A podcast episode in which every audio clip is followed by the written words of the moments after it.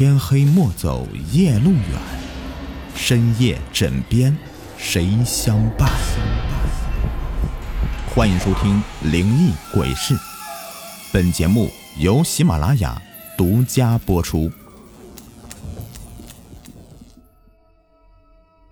诸位，请问有谁听过微笑村庄吗？想必应该没有吧。话说回来了。如果不是亲眼所见，恐怕我也是无法认同的。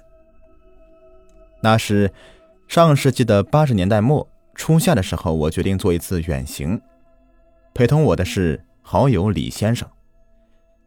此行我们两人去了一些地图上面都无法标记的偏远地区，去了解我们所谓听闻过的文化风俗之类的。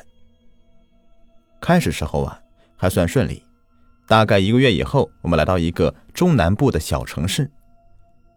在一番询问以后，我们得知，离县城几十公里的地方有一个奇怪的村落，那里人们生活仿佛有一层奇怪的壁垒，不为外部的世界所影响，或者说，即使是外部人想要去影响他们，也会被同化掉。微笑村庄，就是这个名字。当我听到后，也觉得有些可笑。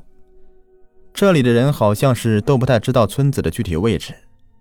村子会定期派人来这里面采购一些无法自己的生活用品。此外，他们不与任何人发生其他的交集，所以即使我们想要找人带路都没有办法。唯一的信息是，每个月的第七天，他们会派人用一些山里的菌类和草药换一些盐带回去。每个月的第七天。那不就是后天吗？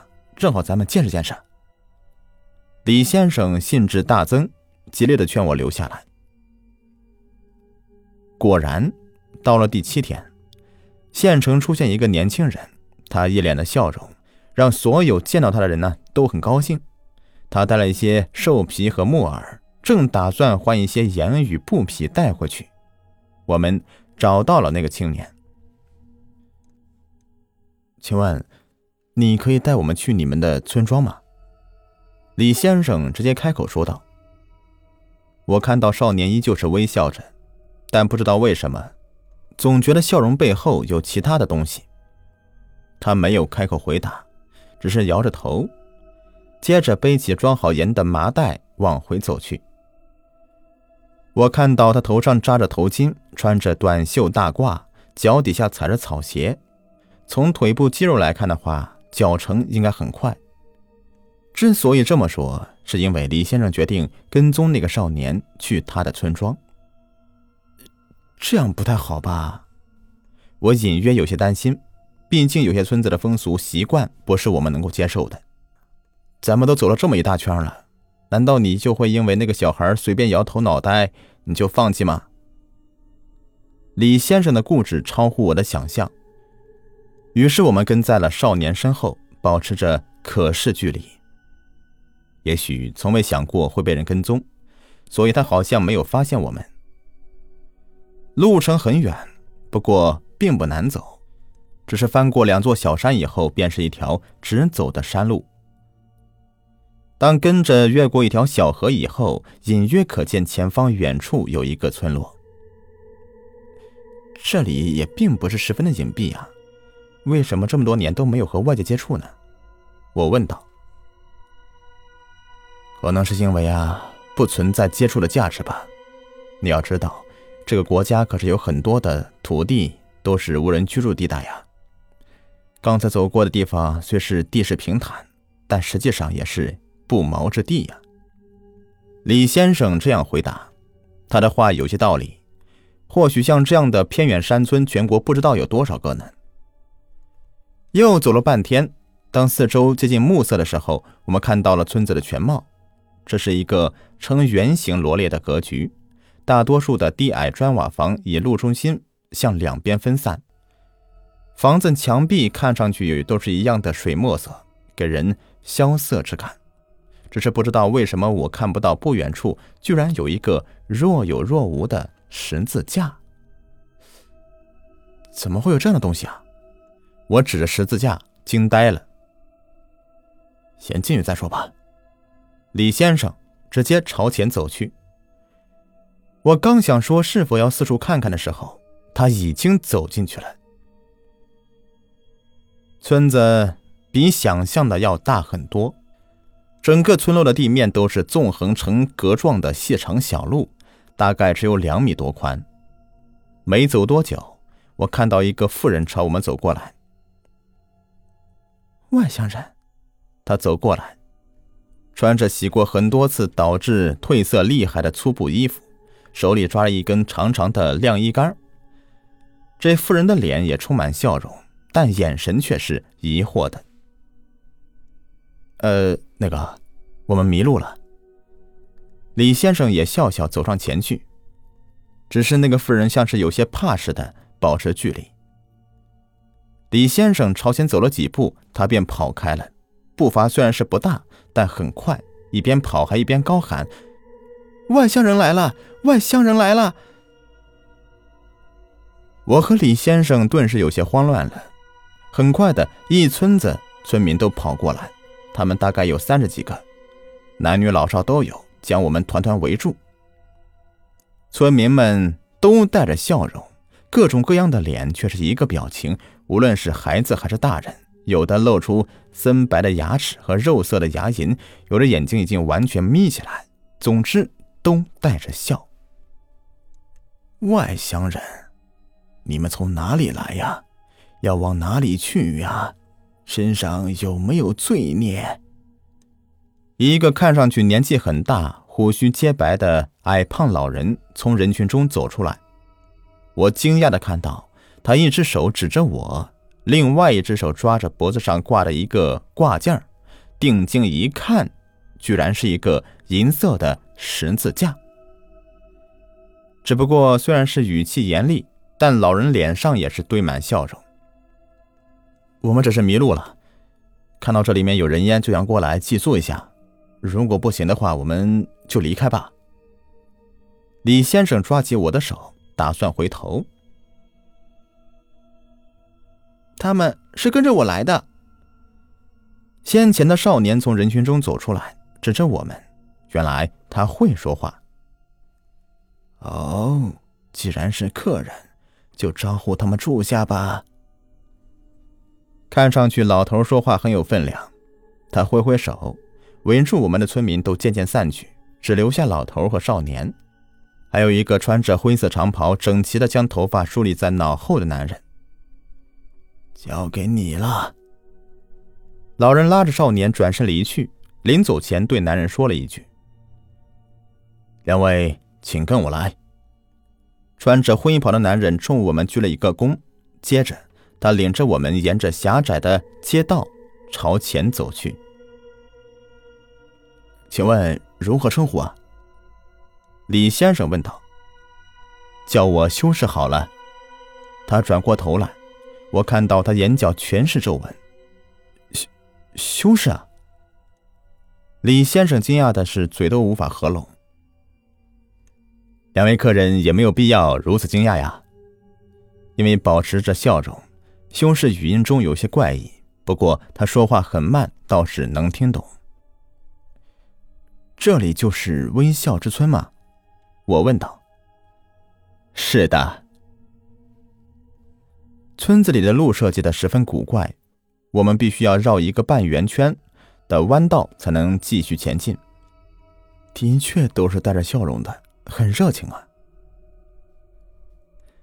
这里的村民无论是吃饭、睡觉、说话，都是带着微笑的，所以外人叫这里为“微笑之村”。真的，真的。嗯，那也太奇怪了。我感叹道：“如果不是刚才看到的话，我无论如何也不肯相信。”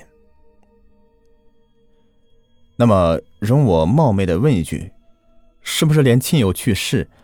葬礼上的人也都是带着笑容的。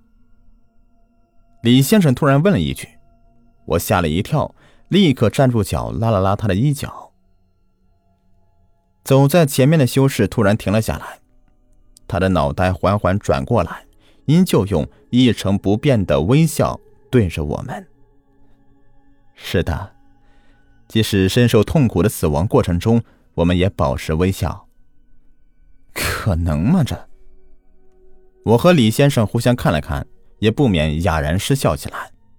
这世界怎么会有人在任何场合、任何时间下都保持微笑呢？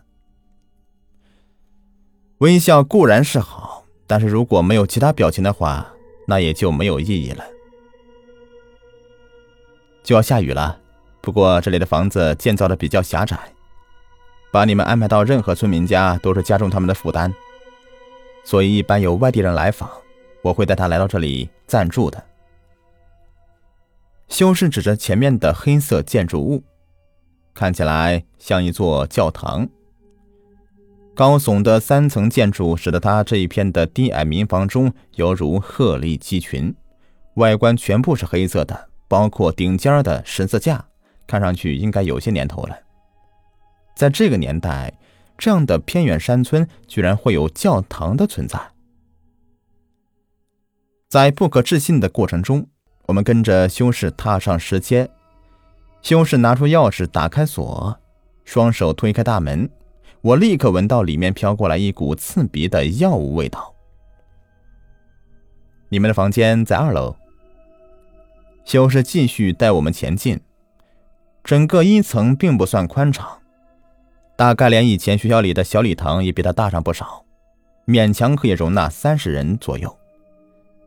大门正对面有一排蜡烛架子，墙壁上还有典型的欧式风格的壁画，正中间是一个十字架，上面钉着人形雕像，说是耶稣吧，可这个耶稣像总觉得跟以前的看过的有些不同。在壁画后面是阁楼楼梯，我们踩着嘎吱作响的楼梯上了二楼，房间倒是收拾的很干净，走了这么久了。终于坐了下来。修士站在门口，给我们递过来一个铁制的蜡烛台。我去准备两位的食物，两位先休息，用晚餐时我再来。修士十分的客气的将我们关上门。我忽然发现，修士虽然是黑头发，但是五官却是和村民大为不同，很明显是有点混血儿的样子。房间很狭窄，勉强容下两张单人床，床之间是一个木桌，桌后有一个大概有一人宽、半人高、无法打开的窗子。透过窗子可以看到那些低矮的村落民房已经显现出了亮光了，外面全部黑了，整个村子笼罩在了夜色中。青色的地面慢慢出现一个又一个的黑色圆点，越来越密集，雨。到底还是下来了，而且看样子不会一下子就停住。哦，先睡吧，等修士叫我们。我打了个哈欠，合衣躺下，便很快的睡着了。不知睡了多久，一阵沉闷的钟声把我惊醒了。睁开眼睛的时候，看到桌上点起了蜡烛。昏黄的灯光被门外透进的风吹的是摇摆不定。从床上坐起来，我看到李先生站在门口，似乎是在观望什么。你醒多久了？我伸伸懒腰，休息过后感觉舒服多了。啊，刚刚醒，你也是被钟声吵醒的吧？他回过头来。那下面怎么了？是葬礼。我立即爬了起来，走到李先生的身边。楼梯口在教堂十字架的正下方，我们可以俯视到下面的整个情景。的确是葬礼，只是不太寻常了。下面点满了蜡烛，在十字架前面有一具棺材没有盖上，棺材旁边围满了人，低头念着什么。仪式似乎是接近尾声了，大家在轮流上前为死者祈祷。只不过每个人脸上都挂着笑容，那笑容在十几支蜡烛火焰的映照下，看得让人十分的不舒服。这里的村民无论是吃饭、睡觉、说话，都是带着笑容，甚至包括葬礼。看来修士没有夸大其词，但是。最让我诧异的是，躺在棺材里的死者脸上居然也是微笑的、僵硬的、毫无生气的笑容，就像是已经腐败的水果表皮死去以后裂开的口子。本集已播完，下集更加精彩。